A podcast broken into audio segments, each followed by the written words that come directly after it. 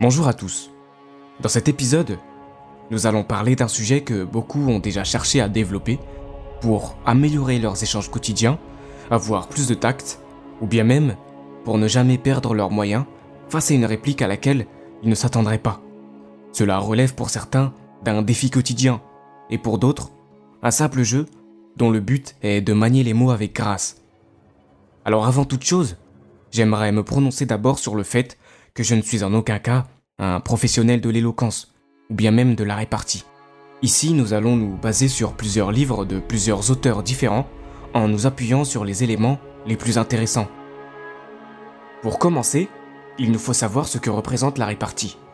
Au-delà de notre avis personnel, qui est sûrement de savoir répondre du tac au tac, la répartie, c'est aussi par définition la faculté de répondre rapidement et justement à ce qu'on nous dit. Je rajouterai toutefois que savoir répondre avec élégance n'est pas privé de son importance. Vous avez sûrement une personne en tête qui, selon vous, a une bonne répartie. Vous aimeriez peut-être lui ressembler ou, à l'inverse, pouvoir enfin avoir le dernier mot. Eh bien, ce qu'on nous dit là, c'est que cela n'est pas inatteignable. À partir du moment où nous nous en donnons les moyens par des entraînements. En premier lieu, ce qu'on nous indique, c'est que la répartie se base sur l'estime que nous avons de nous-mêmes. Que, si vous n'avez pas confiance en vous, vous vous briderez à l'idée de trouver l'espace même d'une seule réponse. Posez-vous la question de comment est-ce que les autres vous perçoivent actuellement? Comment aimeriez-vous qu'ils vous perçoivent? Et pour finir, comment vous percevez-vous vous-même? Vous remarquerez la différence entre qui vous êtes aux yeux du monde et qui vous êtes pour vous. Faites alors le point sur ces différences et essayez de commencer par vous aligner avec ce que vous voulez être pour eux. Quelle image vous voudriez qu'ils aient de vous? C'est en vous rapprochant de cette image, en vous persuadant vous-même que vous allez être qui vous songez à être, que vous y parviendrez avec le temps. Je tiens évidemment à préciser que cela n'a rien de magique et que tout est toujours plus facile à dire qu'à faire. Alors avant de continuer, je tiens à clarifier le fait qu'à la fin de cette vidéo, vous ne serez en aucun cas aussi rapide qu'un avocat sorti d'Harvard. Ces conseils sont à pratiquer tous les jours si vous souhaitez en tirer des résultats. Quand nous parlons de confiance en soi, il est tout à fait légitime, voire même important, de mentionner l'affirmation. Pensez à une personne qui pour vous représente le summum de l'affirmation. Entre autres, une personne qui n'a jamais été déstabilisée face à une situation ou une parole et qui en s'exprimant a l'air de savoir ce qu'elle dit. Eh bien, cela est une personne affirmée. Si vous n'avez pas confiance en vous et que vous laissez percevoir que vous doutez de ce que vous avancez, alors vous perdez à ce moment-là votre paix intérieure. Autrement dit, vous allez bloquer sur chaque remarque ou obstacle, ce qui permettra alors à votre interlocuteur de vous déstabiliser et d'avoir le dernier mot. La répartie se base d'abord sur votre capacité à vous gérer, à limiter votre absence ou votre trac, et de déconnecter de vous dans une conversation. Traduction, la capacité à ne pas être sur la défensive, mais plutôt de rebondir sans être brutal. Je rajouterai personnellement qu'il est aussi important d'accepter.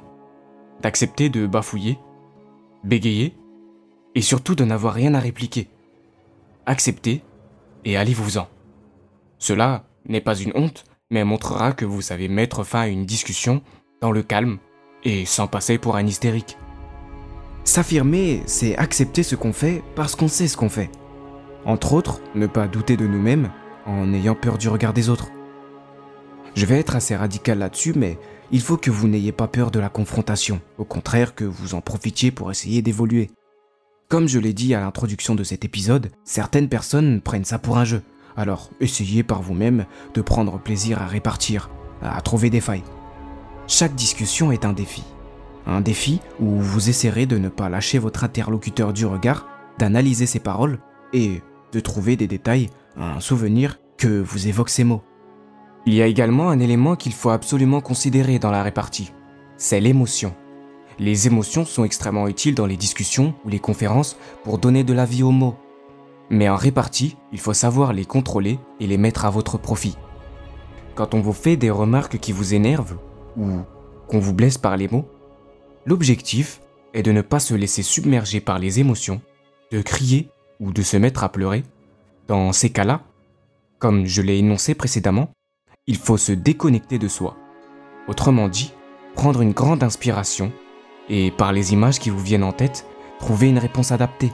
Sachez que même si vous constatez que vous n'êtes pas un as de la rétorque, cela n'est pas un problème. Mais pensez tout de même à remplacer l'idée que vous n'allez pas trouver une réponse parce que vous vous trouvez mauvais par la certitude que vous allez finir par en trouver une. Il vous arrivera parfois même de trouver une réponse 5 minutes après la discussion. La discussion à laquelle vous avez préféré sourire et ne donner aucune réponse parce que rien ne vous venait à l'esprit. Notez alors cette réponse dans un petit carnet. Et à chaque fois que vous partez sans répondre et qu'une idée vous vient ensuite en tête, notez-la impérativement. Cela vous permettra de garder une trace de vos pensées, vous aidera à vous en souvenir et développer votre aspect créatif. Prenons un cas de figure. Vous arrivez au travail comme chaque matin et votre collègue qui vous charrie tout le temps vous fait encore une remarque. Dis donc, t'as une sale tête aujourd'hui. Eh bien, dans ce cas, il est possible de répondre de plusieurs manières. Mais le principal est de ne pas être sur la défensive. Le mieux est toujours d'aller dans le sens de l'envoi. Vous pourriez répondre par exemple Eh bien au moins, on est accordé aujourd'hui. C'est une bonne nouvelle. Ou bien même Je suis victime de mon succès. J'ai dû signer des autographes toute la nuit. Une pointe d'humour et vous déstabiliserez l'interlocuteur qui n'attendait qu'un rire de gêne ou un sourire bancal de votre part. L'humour pour moi est à la fois la meilleure des réparties et le meilleur moyen de laisser croire que rien ne vous atteint. Cela peut invoquer le respect des autres et même vous donner une pointe de charisme. Dans le livre Pensée pour moi-même de Marc Aurel, l'auteur nous dit une chose très intéressante. Dès l'aurore, dis-toi d'avance, je vais rencontrer un indiscret, un ingrat, un insolent, un fourbe, un envieux et un égoïste. Il est important de ne jamais oublier cela. Vous rencontrerez de nombreuses fois des personnes qui tenteront de vous humilier en public, d'autres qui chercheront à vous faire comprendre qu'ils sont supérieurs à vous, ou encore des blagueurs qui aiment juste se moquer d'à peu près tout le monde, etc. Pensez-y et soyez toujours attentif au regard qu'on vous porte, ou le comportement de ceux qui vous entourent. Vivre le moment présent vous aidera à repérer quelques signaux. En parallèle du moment présent, il est utile de ressasser ses souvenirs et d'avoir des références précises lorsque vous cherchez à répondre, ce qui vous permettra de rebondir avec des jeux de mots, des comparaisons ou des noms de personnages célèbres. Vous pourrez alors montrer votre culture et votre vivacité d'esprit. Par exemple, votre patron arrive devant vous à la pause et vous félicite en vous disant que vous explosez les records de la boîte. À cela, vous pouvez répliquer Oh, merci. Vous savez maintenant pourquoi on me surnomme Oppenheimer Bien sûr, à condition que votre patron ne soit pas japonais. L'imagination, l'esprit créatif et la culture est très importante pour votre répartie. Pour cela, écrire et lire de la poésie, de la philosophie, de la littérature ou autre, regarder des grands films comme Cyrano de Bergerac, etc., peut vous aider grandement à développer votre culture et votre créativité. Par ailleurs, Socrate, qui était un philosophe grec, l'un des plus grands noms de la philosophie, voire même le plus grand nom du monde de la philosophie, fut jugé dans le célèbre procès de Socrate. Au final de ce jugement, il fut condamné à mort. Et suite à cela, il prononça au juge quelques mots concernant ses fils. Je cite Pourtant, je ne leur demande que la chose suivante. Quand mes fils seront grands, punissez-les, citoyens, en les tourmentant comme je vous tourmentais. Pour peu qu'ils paraissent se soucier d'argent ou de n'importe quoi d'autre plus que de la vertu, et s'ils se croient être quelque chose alors qu'ils ne sont rien, adressez-leur le reproche que je vous adressais, de ne pas se soucier de ce dont il faut se soucier et de se croire quelque chose alors que l'on ne vaut rien. Si vous faites cela, vous ferez preuve de justice envers moi comme envers mes fils. Fin de citation. Je vous souhaite alors de rencontrer le bon tourment, jusqu'à vous redresser. Mais cela dépend de vous. Ne vous condamnez pas à vivre sans chercher à devenir meilleur, vous risquerez d'attrister votre âme. Si la répartie est un outil pour vous, sachez qu'elle est en réalité plusieurs fragments de votre vie.